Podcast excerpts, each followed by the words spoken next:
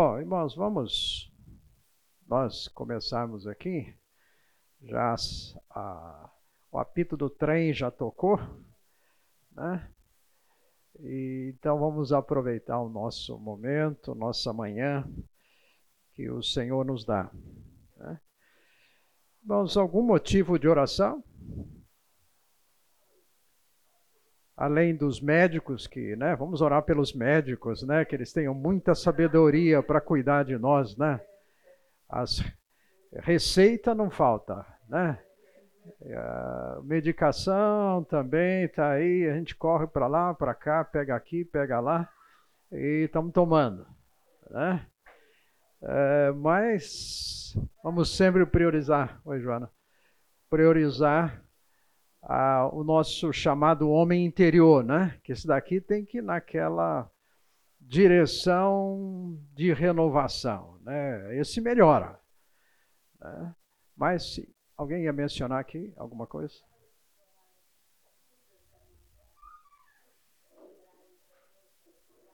Ok. Uhum. Vamos. O Senhor nos dá essa liberdade de orarmos por nós, pelas nossas necessidades, o nosso dia a dia. E, então vamos orar por isso. Vamos agradecer aí pelo, pela semana que o Senhor nos deu, crianças. Ah, foi de fato um momento muito é, especial aí com, com as crianças. E eu dei um abraço numa criança agora há pouco, que não é daqui, e passou a semana aqui, e a avó foi buscar, passou a semana, agora volta para casa e tem uma lutazinha espiritual lá, né? Ah, vamos estar lembrando, né? Porque muitas crianças ouviram, há muitos pais que lutam contra, então vamos lembrar delas, né? Aquilo que foi semeado de maneira muito especial essa semana. Né? Também teve um encontro dos adolescentes, aí um acampamento. Com certeza a palavra sendo semeada e lembrando de nós, né? Das nossas vidas aqui. Tá bom? Vamos orar? Pai amado, que bom que o Senhor é tão grande que pode estar aqui conosco. Que bom que o Senhor toma a iniciativa de cuidar de nós.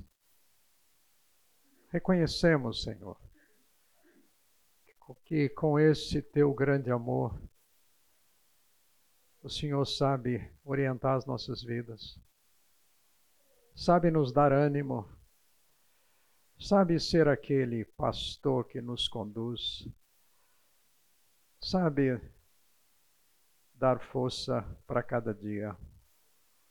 Bom, Senhor, obrigado por podermos mais esta manhã estamos ouvindo pela tua palavra aquilo que o Senhor tem para compartilhar conosco. Senhor, obrigado porque o Senhor nos amou de tal maneira que nos colocou na sua família e é por isso que nós temos esse privilégio, em nome do teu filho, orarmos, conversar com o Senhor, diante das nossas necessidades espirituais, emocionais, físicas. Ó oh, Senhor, obrigado porque o Senhor sabe nos restaurar. Mas, sobretudo, pedimos pelo nosso coração que ele seja entregue a Ti. Que ele seja, Senhor, voltado para te buscar. Senhor, queremos pedir por nós, pelas famílias, pelos jovens, pelas crianças. Ó oh Deus, obrigado porque a tua palavra tem sido semeada. Mas nós esperamos no Senhor frutos, resultados que vão para toda a eternidade. Senhor, obrigado a cada irmão aqui. Eu oro agradecido assim, Senhor, em nome de Jesus. Amém, Senhor. Bom, irmãos, Estamos olhando para a vida de Jesus e, e como a vida dele ah, é um impacto na nossa vida. É o privilégio que temos de ter alguém tão grandioso como ele, que pode ser modelo para nós, exemplo em tudo, em tudo.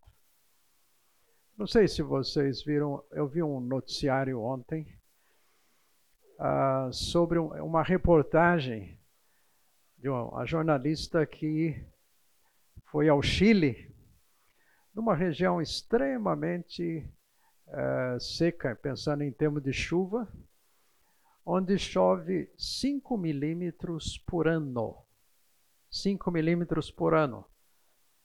Eu já tive em Israel e a informação de Israel é que lá chove por ano 25 milímetros. Né? E, e, a gente não pode quase imaginar, a gente vê tanta água, tanta chuva por aqui, né? esse privilégio. Mas um detalhe dessa reportagem, para mim, maravilhoso, é a noite. E vamos olhar as estrelas daquele lugar. Parece que uma é tão perto, é tão grande o número de estrelas. Parece que uma tropeça na outra, está tá tão pertinho assim, uma quantidade absurda de estrela, ela filmando a noite. Tá? Pensar que o nosso Senhor, nosso Pai, fez isto. E ele vendo a nossa necessidade de pecadores, perdidos, ele providenciou seu próprio filho para vir. E a gente pensar assim nessa grandiosidade de tudo. Ele se importou com você, comigo, conosco. Gente, não somos mais um. É, não estamos aqui assim simplesmente tropeçando na vida aí, né, nas, nas pedras por aí. Uh, não. Nós somos alguém tão particular que, de uma maneira que nós não entendemos, o Senhor fez com que chegasse a nós esta mensagem essa mensagem de salvação. E nós vivemos, já mencionamos aqui, num mundo difícil. Nosso mundo não é fácil. Né? Se fosse só por causa de dor no joelho, né? dor de cabeça, uh, falta de aqui a dificuldade para para vermos, gente, isso seria até razoavelmente fácil. Mas quanta luta espiritual existe no nosso mundo? Quanto suor para trabalhar, para ganhar alguma coisa e para perder é tão rápido? Né? É, quanto que, uh, de fato, vivemos nesse, nesse mundo onde uh, temos tantas limitações, às vezes, para conseguirmos o que queremos. Não é um mundo fácil mas podemos olhar para Jesus, aquele que é 100% Deus, mas também se tornou 100% como um de nós. As dificuldades que nós passamos e sentimos, ele passou. Ele sabe o que é padecer. Ele foi o mais rejeitado entre os homens. Ele viveu, então, uh, no mundo em que nós vivemos, com princípios para nós podermos viver. Ele foi modelo para nós. É modelo de vida. Então nós podemos vencer também. E uma das coisas que creio que é importante nós relembrarmos é que entre nós aqui, nesse grupo, estamos com poucos hoje. Ah, o fato é que o plano de Deus não é o mesmo uh, para cada, cada um. O plano de Deus para Jesus não foi o mesmo que, no caso, é o nosso. Isso não significa que ele falou, ah, eu não sei o que, que eu vou fazer com lá o popó, então eu vou dar uma, né? Você vai vivendo aí assim, aleatório. Não. Ele nos salvou. Antes disso, criou com propósito. E esse propósito que ele tem para você e para mim, gente, não é apenas passar apertado aqui. É um plano daqui para a eternidade. É, eu sempre cito um versículo tremendamente conhecido nosso, João 3,16. Deus nos ama de tal maneira que ele fez alguma coisa crucial. Estamos aqui um, uns irmãos ali, uma criança. Nós não entregamos os nossos filhos assim tão fácil para viver a vida e sofrer, não. O pai fez isto. Ele entregou, decidiu. Para quê? Para a gente morrer, como diz João 3,16? Não. Para a vida eterna. Então, o plano que ele tem para nós, vida eterna. Vida eterna. Não podemos esquecer disso. Nós vamos viver hoje para a vida eterna. E nesse desafio de nós vivemos ah, aqui, no, nesse contexto todo das lutas e todas as dificuldades que venhamos a passar, nós temos o amor do Pai, nós temos a presença do Espírito Santo em nós.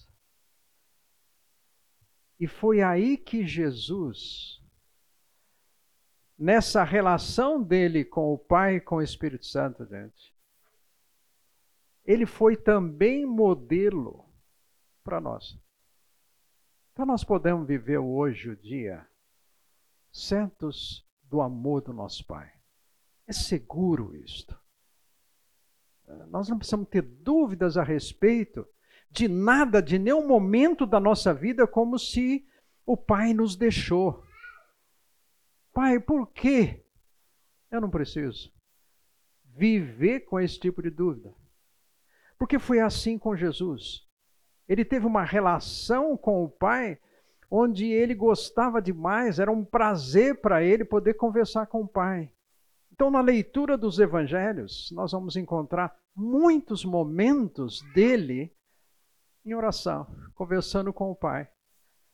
Nós falamos já aqui sobre uh, a identificação dele, Jesus assume uma postura pública e nós falamos sobre o batismo. Ali no batismo dele, não foi apenas uma cerimônia religiosa, foi um momento onde ele ouviu: Este é o meu filho amado, que eu tenho todo o prazer. Gente, eu imagino que você não ouviu isso, essa frase de madrugada a respeito de você. Se ouviu, ótimo. Mas o texto bíblico já está dizendo isso para nós. Deus tem prazer em cada um de nós aqui. Ele vai estar conosco o dia inteiro. Então a importância para nós contarmos com isto, gente. Não temos dúvidas deste amor. Por quê? Porque Jesus no fim das contas, acabou sendo só o nosso irmão mais velho. A família é mesma. Nós agora somos participantes da natureza divina, diz o texto bíblico, que então Jesus é o primogênito da família. Então, o desafio agora da presença do Espírito Santo em nós, gente, é permitir que o Espírito Santo nos faça mais parecidos com Jesus. Então, através das circunstâncias que passamos, das dificuldades, das experiências boas e as a que nós falamos, as difíceis, o Pai, através do Espírito Santo, está nos levando a viver para sermos mais parecidos com Jesus. Gente, que privilégio. Por isso nós temos que olhar para a vida de Jesus. Olhar para ver como é que ele fez. Os princípios que ele nos dá, gente, para vivermos num contexto de família. Os princípios que ele fala assim, Carlos, eu quero que você faça assim com aquela pessoa tão especial que eu coloquei na sua vida, que eu pus lá para ser sua esposa. Gente, ele capacitou a nós para sermos, nós homens, para sermos bons maridos, as esposas para serem boas esposas, para sermos bons pais. Nessa relação familiar, nessa relação em que nós vivemos de trabalho. Então nós não precisamos, gente, viver como pessoas interiormente derrotadas, desanimadas. Nós temos aqui, gente, um livro que o Pai se preocupou em usar pessoas, que o Espírito Santo se preocupou em inspirar pessoas para que você tivesse um manual de orientação, eu tivesse esse manual, gente, para minha vida, para eu viver bem. Quando a gente fala vive bem, é que nem Romanos 12, então, nos diz: a vontade de Deus é boa, agradável, né, gente? Como a dor é agradável, né? Como ser rejeitado é agradável. Onde há perfeição nisso, gente? Ficar sem dinheiro, ficar desempregado. Gente, as situações nós vamos passar. Mas nós podemos viver acima delas, como diz Romanos 8 em todas as coisas somos. Por quê? O que, que quer dizer isso? E nós podemos vencer. Por quê? Porque foi assim com o nosso irmão mais velho. Ele passou. O pai usou isto. E ele não entregou os pontos. O Espírito estava lá. Estava lá, Espírito Santo. Então, essa relação Pai, Filho e Espírito Santo, gente. É uma relação. Três pessoas são distintas. Mas eu vou usar uma, uma colocação assim. Mas com miolo só. Uma essência só. Como é que isto é? Aí você vai perguntar quando chegar lá em cima você tira um tempo com o pai e fala assim: me explica esse daqui melhor, esse negócio de Pai, Filho Espírito Santo, como é que é?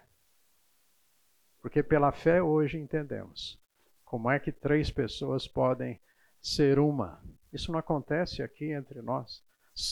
Um mais um mais um sempre para nós dá três. Mas essa relação Jesus viveu. Ele dependeu, gente, do Espírito Santo. Então, nós estamos mencionando aqui que logo após o batismo de Jesus, o, ali mostra o Espírito Santo veio sobre ele. Para quê? Para quê? Por que, que ele precisava do Espírito Santo? Ele tinha uma missão.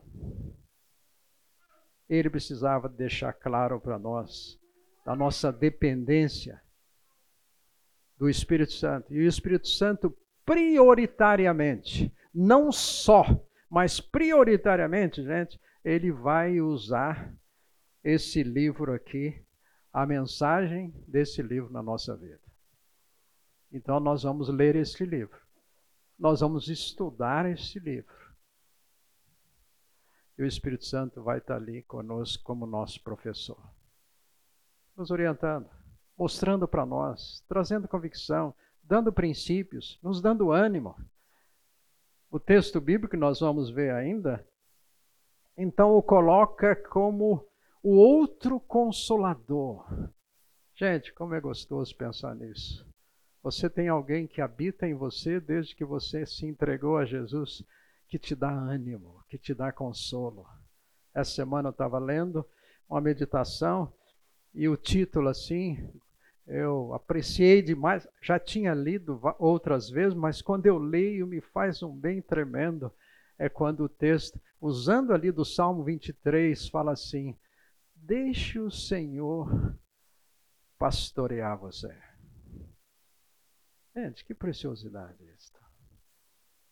Deixe o Senhor nos conduzir para os pastos verdes, para as águas tranquilas, para os caminhos de justiça, ainda que a gente venha passar por aqueles momentos de aperto, ele fala: "O meu cajado, a minha vara está com você", ainda que, ainda que a gente venha pelas situações. Gente, nós temos alguém que habita em nós, que mostra para nós o que a gente precisa, que fala conosco precioso demais. Podemos então, gente, viver como Jesus viveu nessa mesma dependência do Espírito Santo, que é uma pessoa. Tá? É outra coisa que às vezes para nós parece assim meio estranho, né? Espírito Santo, uma pessoa é. É gente como nós. Um pouquinho diferente. Só um pouquinho maior. Né? Alguém que, como disse Jesus, uh, falando quando ele falou assim para os discípulos: Olha, vamos pregar o Evangelho. No final dos Evangelhos, ele disse assim: Vão e pregam em nome do Pai, do Filho e do Espírito Santo. Em nome de alguém pessoal. Pai, pessoal. Filho, pessoa. Espírito Santo. É por isso que tem vários o texto, então, e nós vamos ainda olhar um pouco mais lá, principalmente quando Jesus fala a respeito desse consolador, dessa relação que ele tinha tão particular é, quando do jantar pascal, né? naquele momento ali que a gente fala mais da ceia, né? quando Jesus a institui ali. Tá? Agora, Começamos a falar domingo passado o fato que ele foi tentado. É importante, gente, lembrar de novo aqui. Jesus passa pelo, pelo batismo, um momento onde ele está, assim, aparecendo publicamente. Aos 30 anos, nós falamos aqui, no tempo de Deus, não foi antes, foi aos 30 anos. E ele sai dali, o texto bíblico diz, então, aqui, eu estou aqui aberto em Lucas capítulo 4, que diz assim: Jesus, cheio do Espírito Santo, voltou do Jordão e foi levado pelo Espírito Santo ao deserto, onde durante 40 dias foi tentado pelo diabo. Não comeu nada durante esses dias e ao fim deles teve fome. Quem que levou Jesus para o deserto? Espírito Santo. Levou para fazer o que no deserto? Gente, passar 40 dias sem comer não é brincadeira não, hein? Você já está pensando no almoço, não está? Quarenta dias, sozinho, no deserto. Um dos evangelhos, o evangelho de Marcos tem uma, uma colocaçãozinha que fala assim: ele estava no meio das feras. É? Que negócio é esse? 40 dias. Conduzido, levado pelo próprio Espírito Santo. Ele, que logo em seguida vem o diabo e fala assim: se você é filho de Deus, colocando realmente não só dúvida, mas apertando. Você é filho de Deus? É claro que ele sabia quem que Jesus é.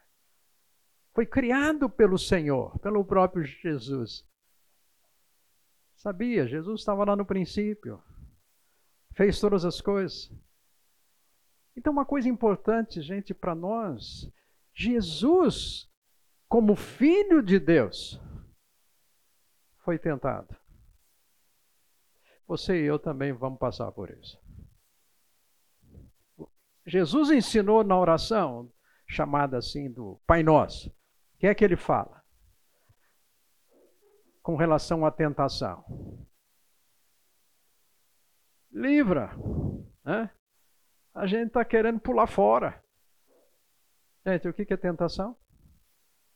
Que é que foi que aconteceu com Jesus aqui, que eu estou falando que nós vamos passar, que a gente passa mesmo? O que é tentação? Tentação é pecado?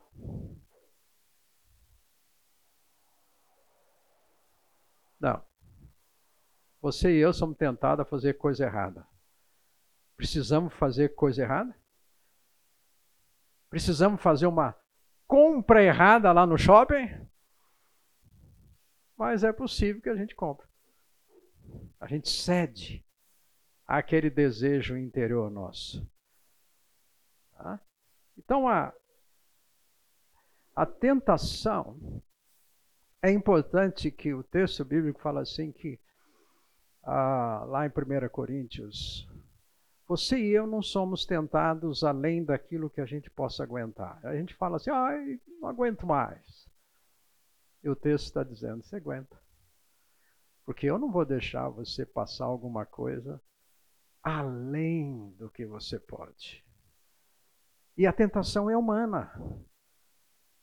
Eu não posso ficar falando assim, não, mas tudo aí é o diabo. Gente, o problema da tentação não é o diabo, sou eu.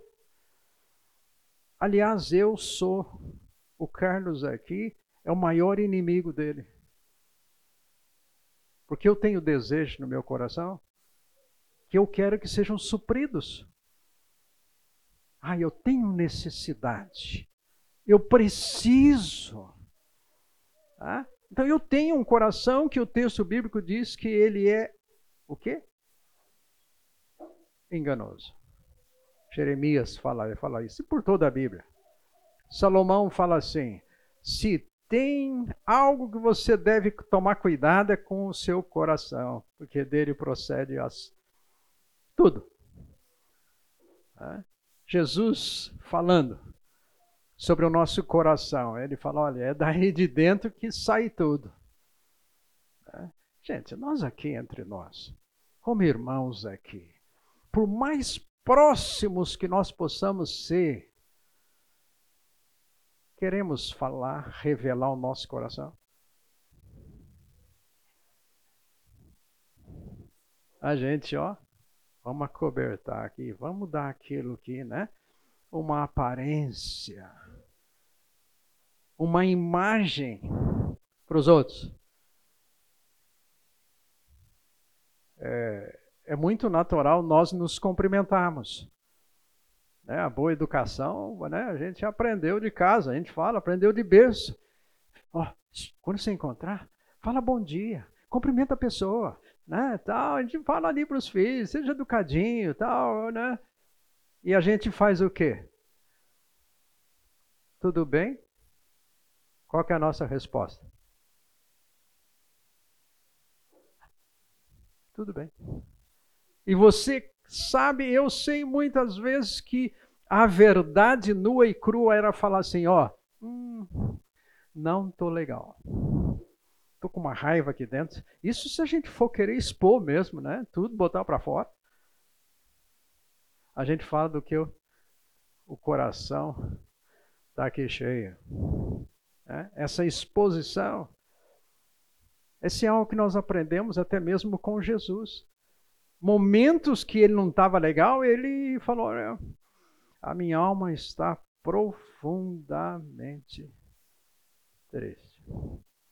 Gente, por que é que Jesus um dia, entrando num lugar próprio de estudo bíblico, ele chegou ali na fonte, né? na sala de aula ali, ele tirou a cinta. O que é que ele fez com a cinta?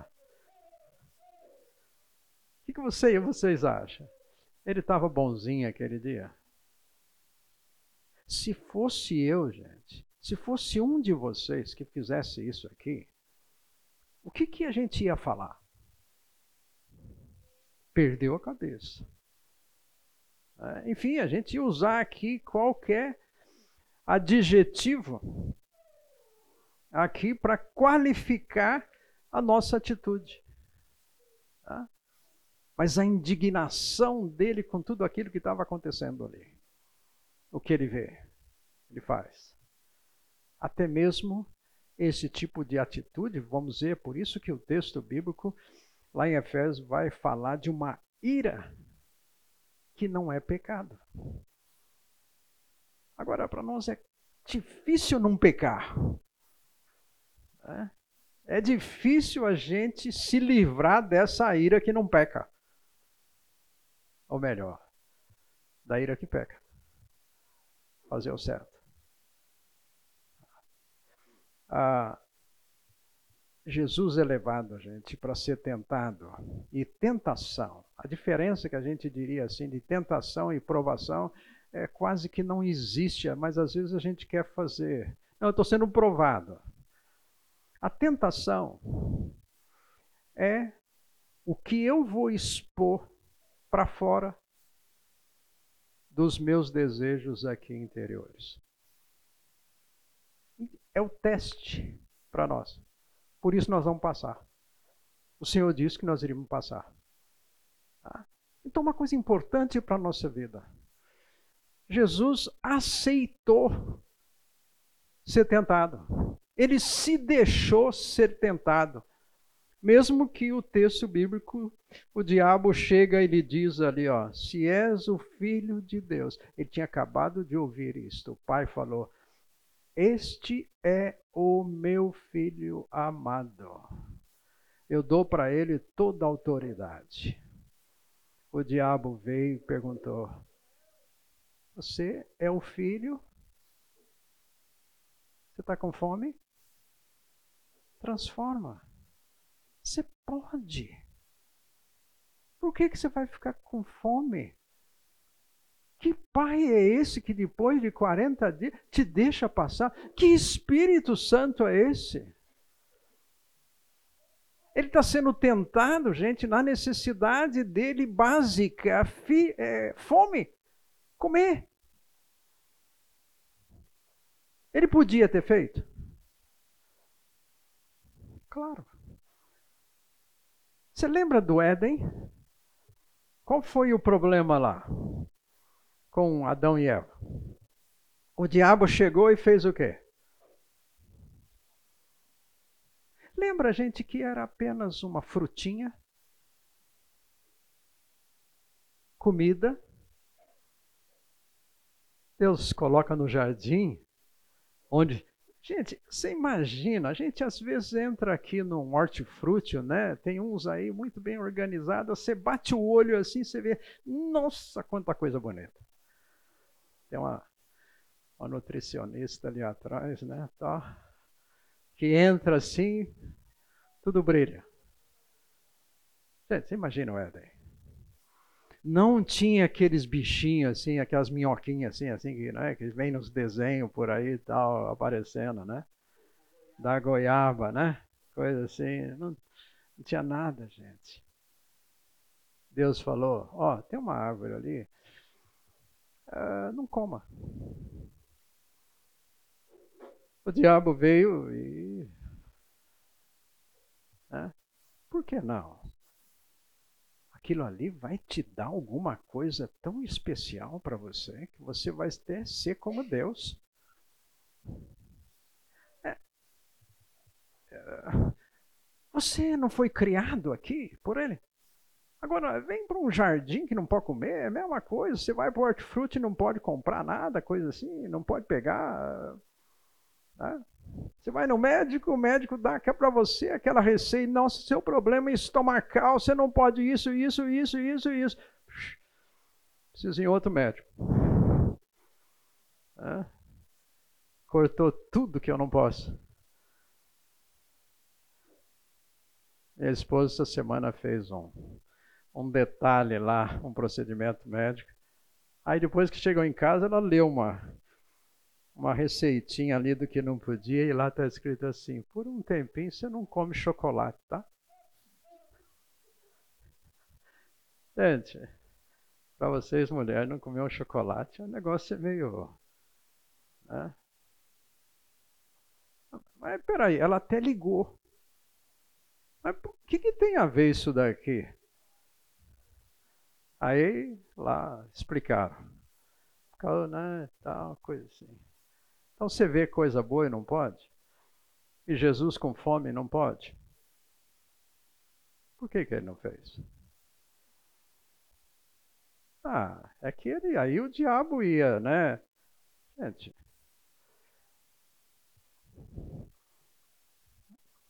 Não é tão complicado, entendemos porque ele não fez. Simplesmente não era hora para passar o cartão de crédito e comprar. Não era hora. Mas se você notar, logo em seguida que as tentações terminaram, a primeira coisa que ele fez foi comer. E foi comer, gente, servido pelos anjos, diz o texto. Anjos vieram e serviram. O que, que será que ele comeu? Será que foi diferente do que o que Deus já havia oferecido até lá no deserto, maná, codorniz? Porque a reação de Jesus, só um minuto. A reação de Jesus, Jesus fala o que no versículo? Nem só de pão viverá o homem. É a referência aqui, aliás, as três referências que Jesus faz aqui, Jesus cita a Bíblia três vezes, nas três situações, três tentações.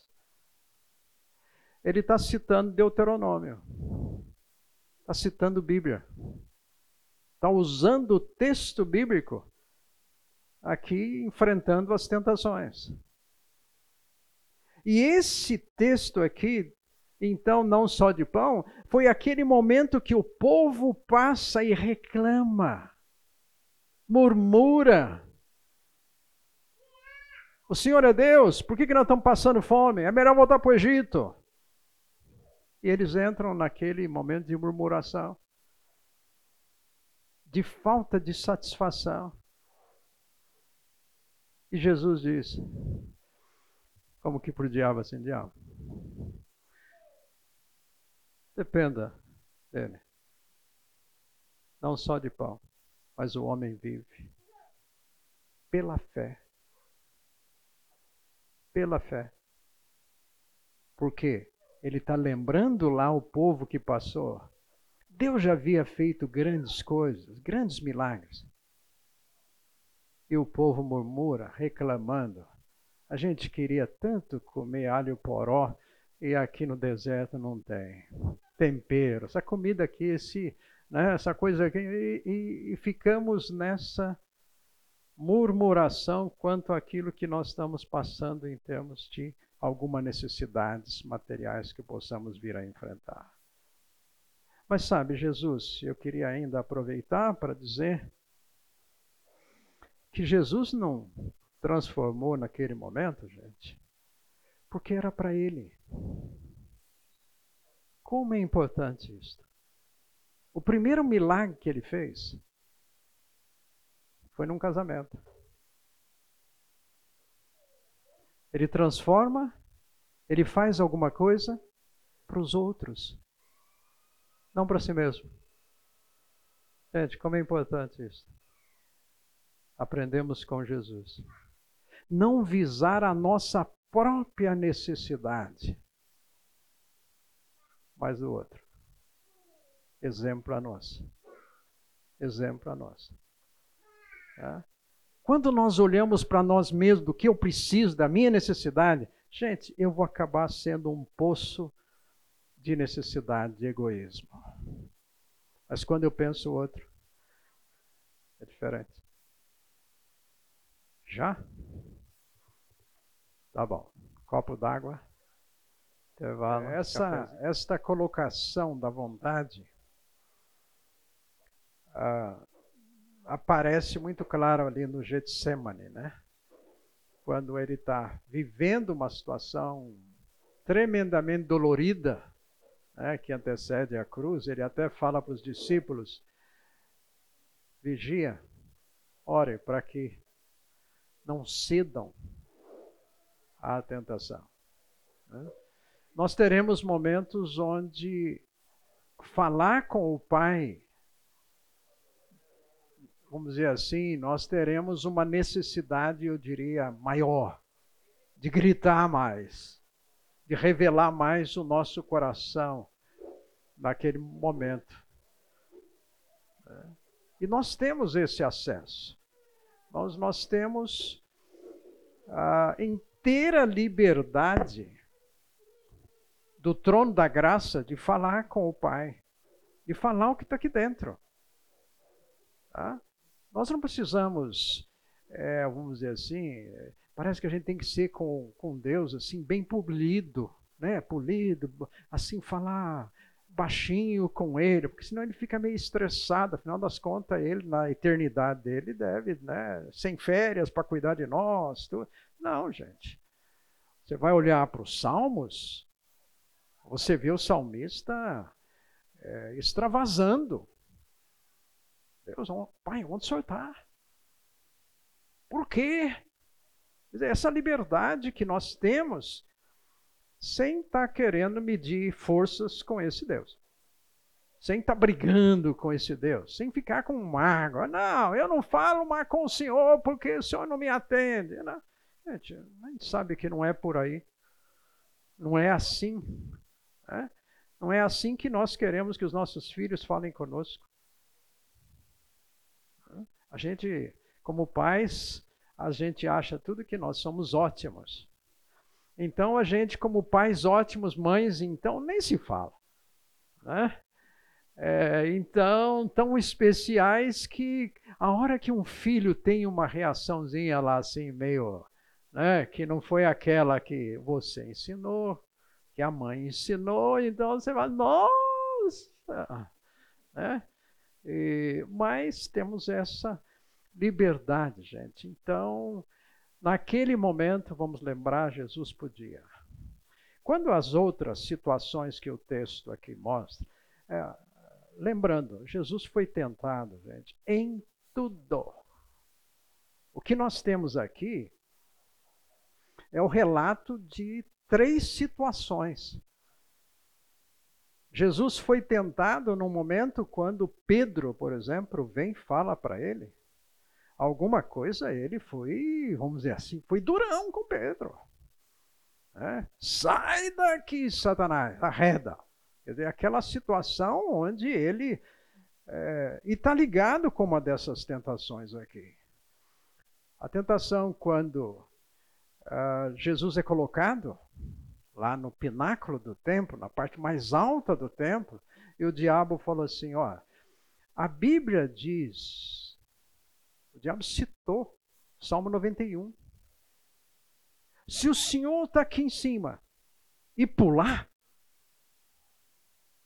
as pessoas vão ver o Senhor descendo. O que, que dizia essa tentação? Jesus podia ter feito isso? Podia ter dado um voo assim, gente, chegava assim, né? Tal, não precisava aquele negócio de ficar andando, né? Tal, e caminha para lá, pega sol quente. Não.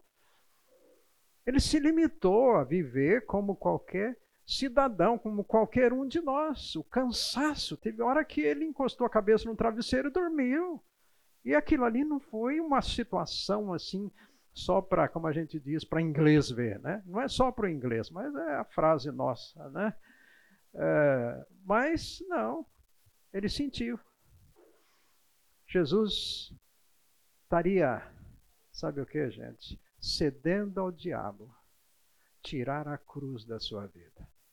Por quê? Porque era uma referência como, como se na vinda do Messias, vindo em glória, não precisa de cruz.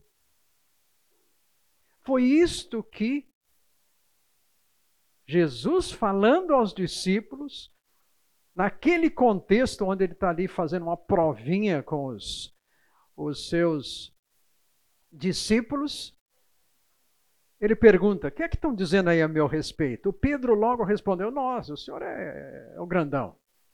Né? Tu és o Cristo, filho de Deus. Ai, Jesus falou: Pedro, você falou uma verdade. E saiba de uma coisa: Foi o Espírito de Deus que falou agora através de você. Aí o Pedro encheu a bola dele, né? Por quê? Porque Jesus falou assim: olha, agora eu vou continuar minha caminhada para Jerusalém. E lá em Jerusalém, essa época aqui vai ser uma época mais apertada. E vem a morte, ressurreição. E aí o Pedro então puxou a manga da, da camisa de Jesus e falou aqui, Jesus, eu vou falar uma coisa para o senhor, mas eu vou falar só para o senhor, viu? Isso não vai acontecer não. Nós estamos com o senhor. E é nessa hora que Jesus falou, Pedro, você falou tão bem antes, agora você falou uma besteira tão grande que não foi o Pai que o revelou. E aí ele fala: você não está cogitando das coisas do Pai. Pedro, a cruz é necessária. Se tirasse a cruz, gente, da nossa vida, teríamos salvação? Mas não seria mais fácil para Jesus? Ele já vindo como se fosse assim a segunda vinda dele para reinar, seria muito mais mais simples, gente. Ele é autoridade, ele podia. Por que que teve esse tempo, essa necessidade da cruz? Esse, vamos dizer assim, esse intervalo. Se as promessas, sobretudo que os, os intérpretes olhavam, era para o reino. Por isso eles foram nessa direção. Eles não entendiam essa questão de um Messias sofredor para vir aqui. Por isso toda a dificuldade deles. Então a gente vê nos evangelhos várias conversas de Jesus, momentos onde não estava claro para eles isto. Eles só foram realmente entender após morte e ressurreição. Lembra os dois discípulos caminhando lá para que Jesus caminham lá dele de Emaús? Eles estão choramingando. Olha, só, peraí, você não estava em Jerusalém? Não sabe o que aconteceu lá, não? E Jesus caminha com eles, ensina. Você não quer jantar conosco? Não. Não, fica aqui. E aí ele vai abençoar o pão. Some. Eles voltam correndo para Jerusalém. Olha, o meu, o Messias apareceu para nós. Jesus apareceu para nós. Então, uma tentação, gente, aqui é justamente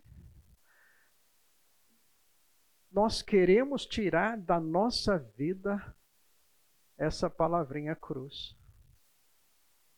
O que é a cruz? Jesus disse: Se alguém quer vir após mim, Negue-se a si mesmo dia a dia. É todo dia, gente, de manhã. Toma a sua cruz e siga. O que é cruz para nós?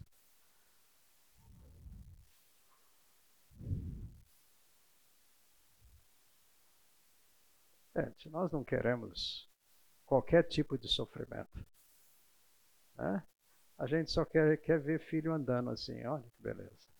Né? Agora, a gente não quer ver quando cai e machuca. Nós não queremos ver, gente, dificuldade nem um pouquinho. Nós fazemos tudo para querer ter sombra, água fresca, sapato largo, como dizia meu velho pai. Nós não queremos dificuldades. Então nós vamos ver na vida de Cristo o que foi cruz na vida de Cristo. Zombaria, desonra. A gente diria assim: perdas, perdas, perdas. É possível a gente passar perdas? É. É. Agora, no intervalo, às vezes nossas reações naturais, né? Eu Fiz assim no celular aqui e vi um zap aqui de uma mensagem de uma pessoa. Eu não via, ouvi a mensagem. Mas é alguém que tem passado perdas perdas, perdas, perdas, perdas. No zap eu acho que vai mencionar. Olha como os dias estão difíceis. Está bem com, com o Senhor, está andando com o Senhor. Mas, gente, não é fácil. Não é fácil.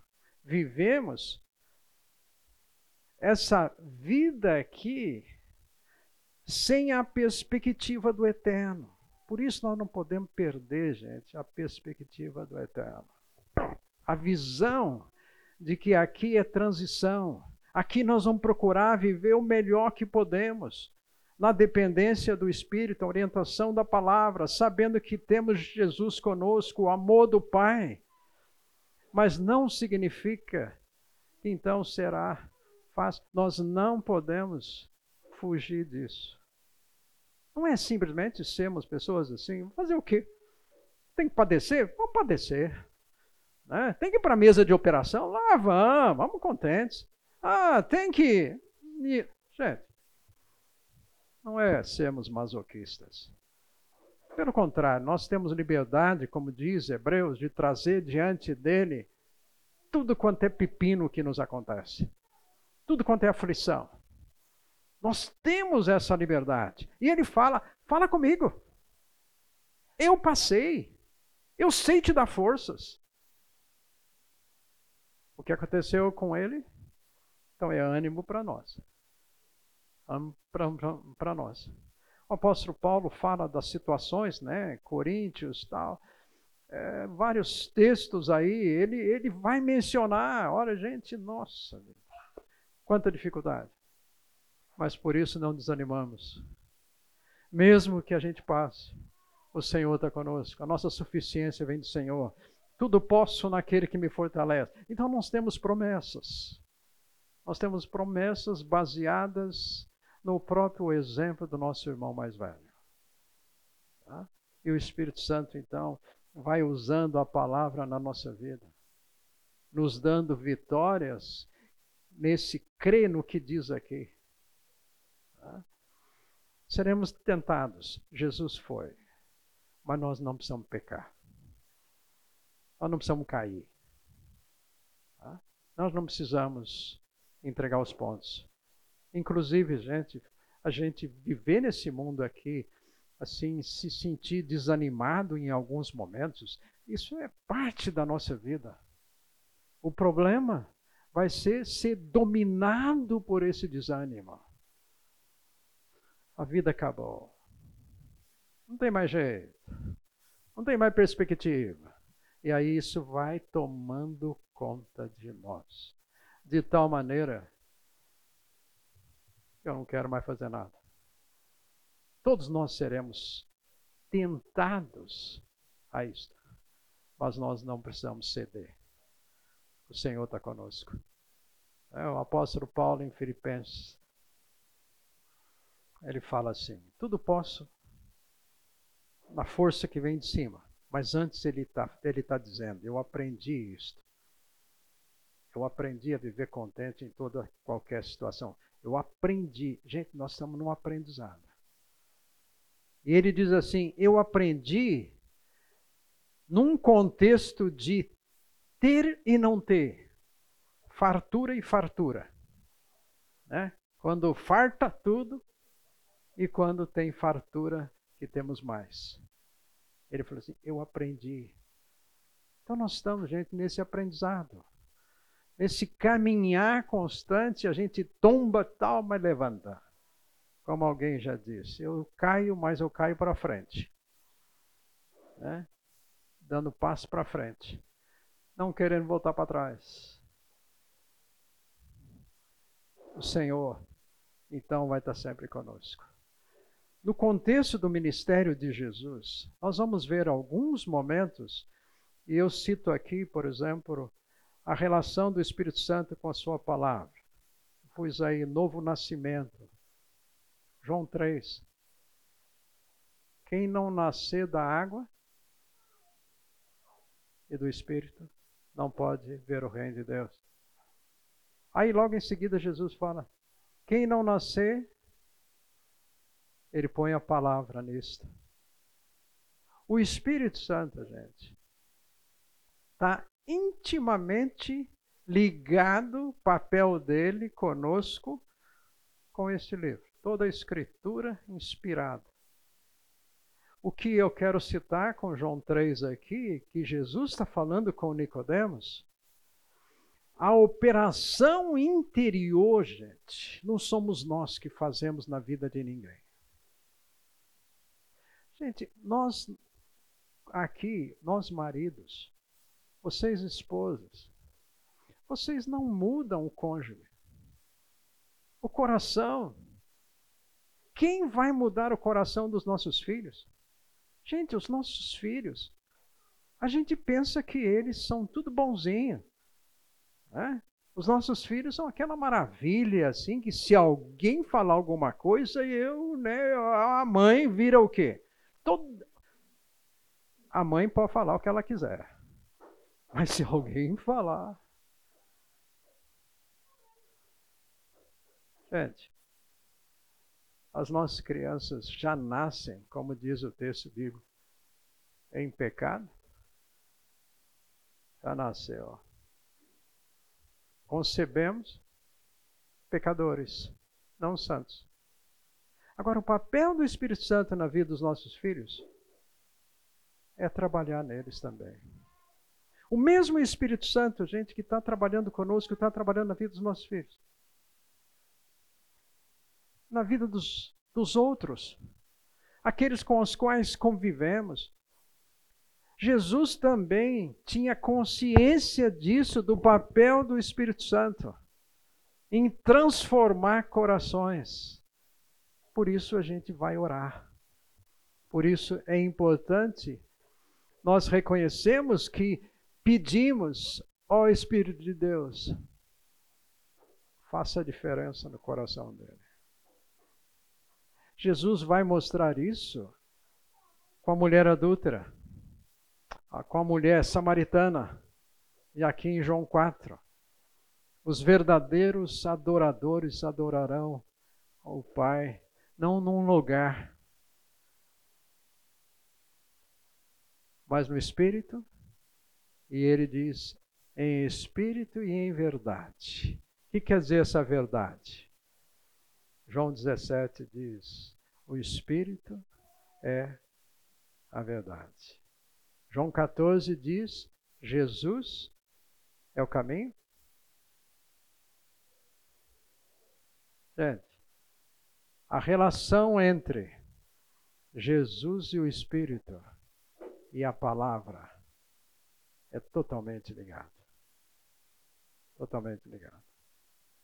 O Espírito Santo vai usar a palavra se nós queremos fazer um bem para os nossos filhos, é passar para eles o legado da palavra. A verdade que está no texto, no texto bíblico.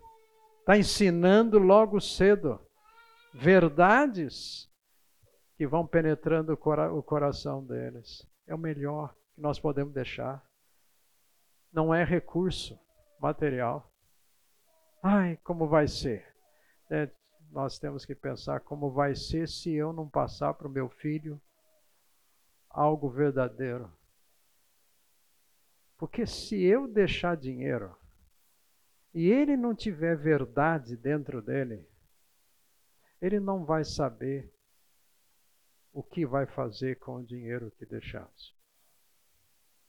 Mas se ele não tiver dinheiro, mas tiver um coração propenso ao Senhor, o Senhor vai dar satisfação para ele viver, vai ensiná-lo a viver, mesmo no pouco.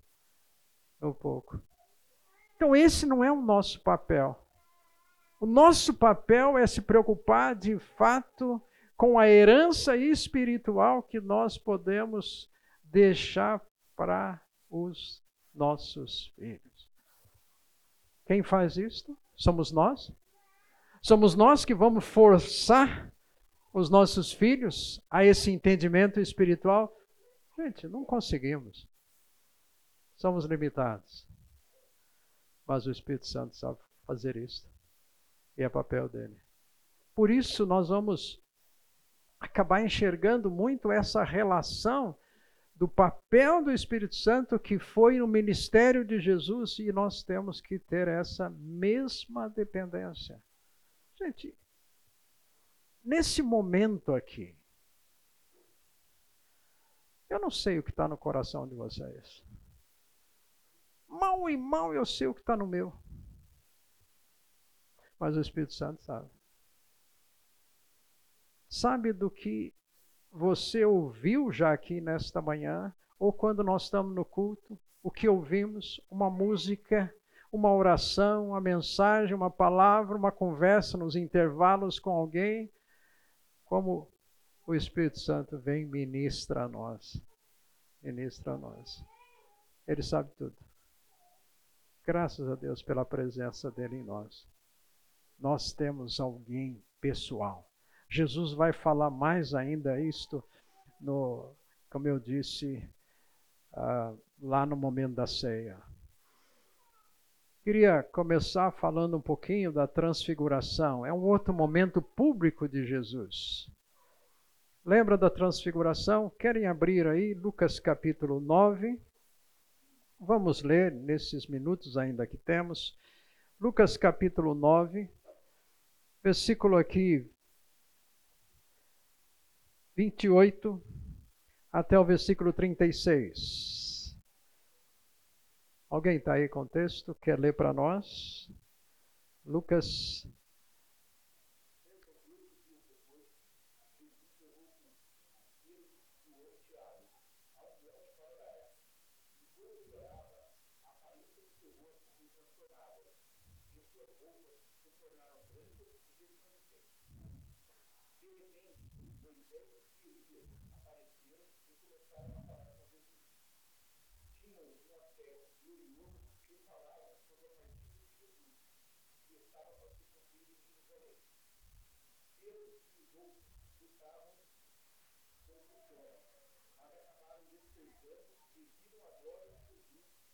Os discutaram com ele.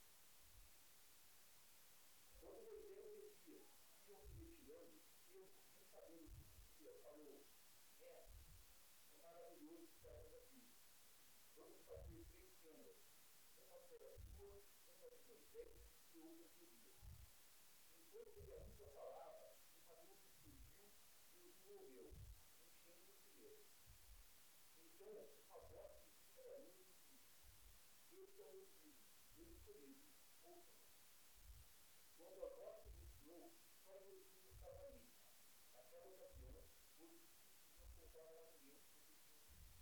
Ok. Jesus vai orar. De novo, gente.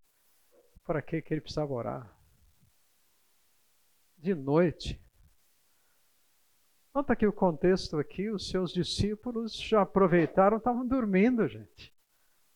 Já estão falando depois que viram aqui toda essa situação, já Está falando até em cabaninha aqui. Vamos fazer um, né? Vamos ficar aqui por mais tempo, quem sabe, né? Vai ser necessário.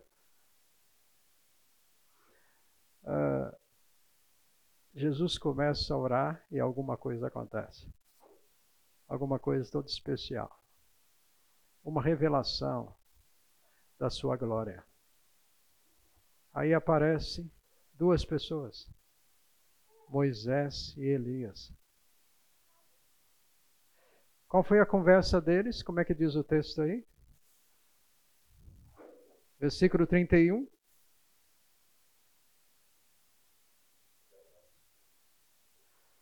É, estão falando de cruz.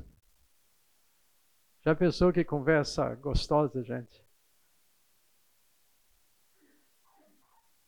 Os dois vêm ali naquele momento, Jesus está em glória.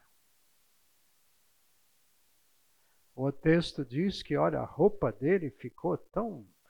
Né, que não tinha vêniches daí nenhum para limpar, não. Não tinha homo nenhum para né, conseguir tal limpeza. Momento glorioso. E aí vem duas pessoas, Moisés e Elias, falar para Jesus: Jesus, a gente tem uma notícia para você. Você está indo para Jerusalém para morrer. Que conversa, né? Será que seria agradável para nós falar aqui agora hoje? Então, nota que os discípulos, dominados por. Aqui o texto diz até o Pedro, então, sempre o Pedrão, né? Sempre ele tomando iniciativa. Então, ele, na sua liderança aí, está dizendo: olha, vamos fazer aqui alguma coisa para a gente ficar por aqui, dormir e tal. Por quê? Porque era o que ele estava vivendo. Tá? E nesse contexto, então vem uma voz este é o meu filho amado, a quem escolhi. Autoridade. Gente, por que desse fato? O que foi que aqui aconteceu? O que, que esse fato tem a ver com a nossa vida aqui hoje? Por que que no caso até lá em 1 Pedro, aliás, 2 Pedro, Pedro fala desse, desse momento aqui. Momento glorioso. Não foi alguma coisa assim que ele sonhou. Acho que, né? Pedro não estava bem, estava meio dormindo, então aquele negócio que a gente acorda assim, não sabe onde está, então começa a falar. Não. Ele deixou registrado isso. Eu passei isso. Eu vivi essa situação. O que, que de fato aqui esse texto tem a ver, gente, com a nossa vida aqui hoje? Novamente o pai vem e fala: Meu filho, qual que é o assunto? Morrer. Ei, pai, esse, hein? Hã? Jesus sabia desse assunto? Já sabia? Não era novidade para ele. Ele veio para a cruz. Conversando. Moisés e Elias. Por que Moisés e Elias?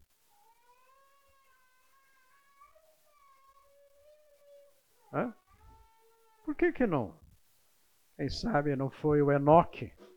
Lembra aquele Enoque lá de Gênesis? Diz que ele andava com Deus e Deus o tomou para si. Ele tinha mais ou menos trezentos e poucos anos. Só isso.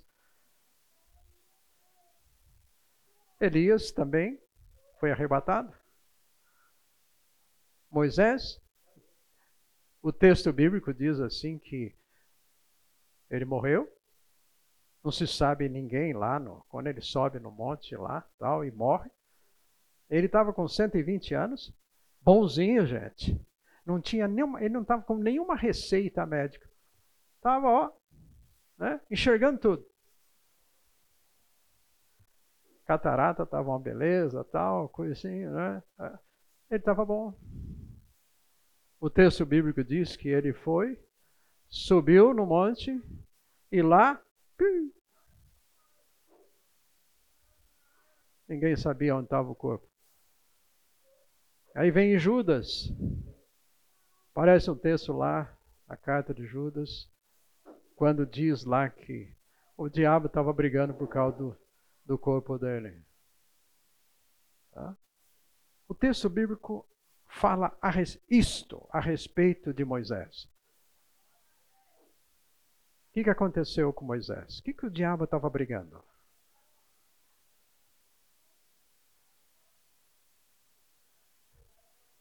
Sem ser taxativo, mas a minha opinião pessoal é que Deus de alguma maneira falou: ó, você morreu, mas não morreu.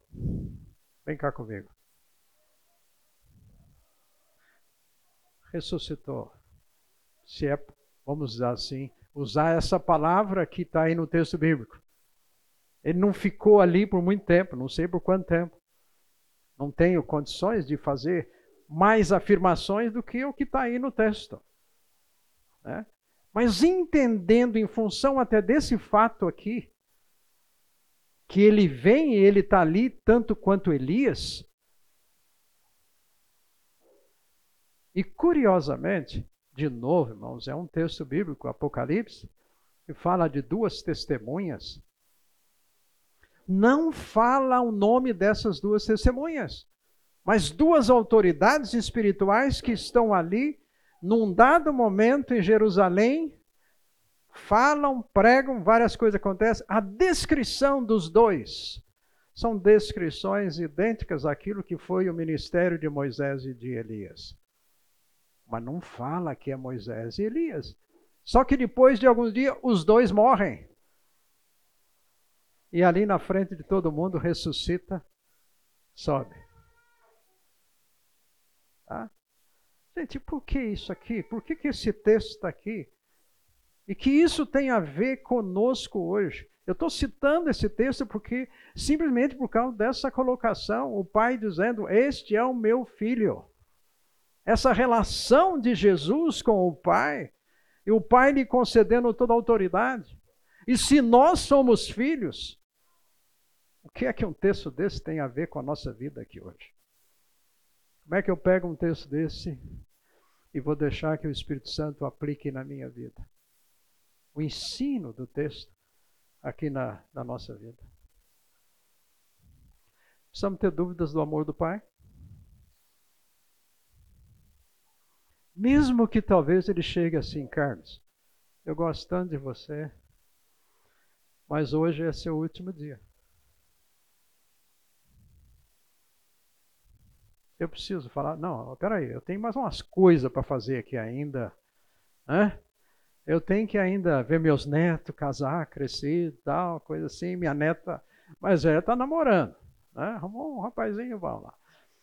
Ah, mas aí, gente, eu não tenho mais planos a não ser viver os planos que o Senhor tem.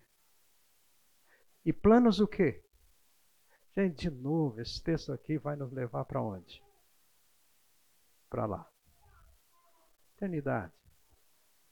Moisés e Elias, gente. Sobretudo, vamos citar mais o Elias, que a gente sabe que ele foi na carruagem, foi, né? O Uber dele foi o capricho. Ele foi levado. Gente, o que, que o Elias está fazendo lá? Trabalhou um tempo, né? Padeceu um pouquinho e tal, agora é época de descanso. Moisés, nós vamos para o céu para quê? Para ficar pescando o resto da vida? Cantando coro? Ah, lá só vai ter culto, porque afinal das contas. Gente, a obra de Deus não parou. Deus tem algo para realizar. Ainda através de você na eternidade. A nossa expectativa é lá. Maior é lá. Nós estamos vivendo aqui, gente, para investindo lá. Esse texto mostra a realidade celestial, a glória de Jesus. Ele se submete a uma vida humana limitada mas ele deixou que os seus discípulos vissem alguma ideia do eterno, da glória dele. Quem é esse Jesus nosso? Quando a gente fala de Jesus, a gente lembra o quê? Cruz? Sofredor? Um fraco? Ou alguém que tem toda a autoridade? que é Senhor. Alguém que é grande. Nosso irmão mais velho, o primogênito, a quem eu me disponho a servi-lo,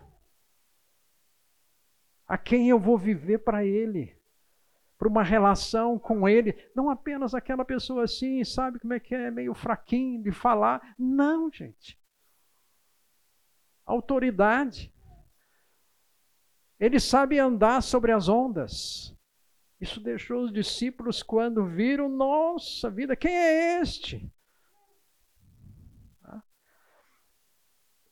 Este Jesus, que aqui ele se coloca vamos dizer assim, se transforma, vamos usar essa palavra aqui, ele continuou o mesmo, humano. Mas aqui nesse texto ele dá o que a gente fala assim, aquela expressão, ele dá uma palhinha só. Algo para os olhos de Pedro e Tiago verem, mesmo dormindo, verem um pouquinho da realidade eterna. Realidade eterna.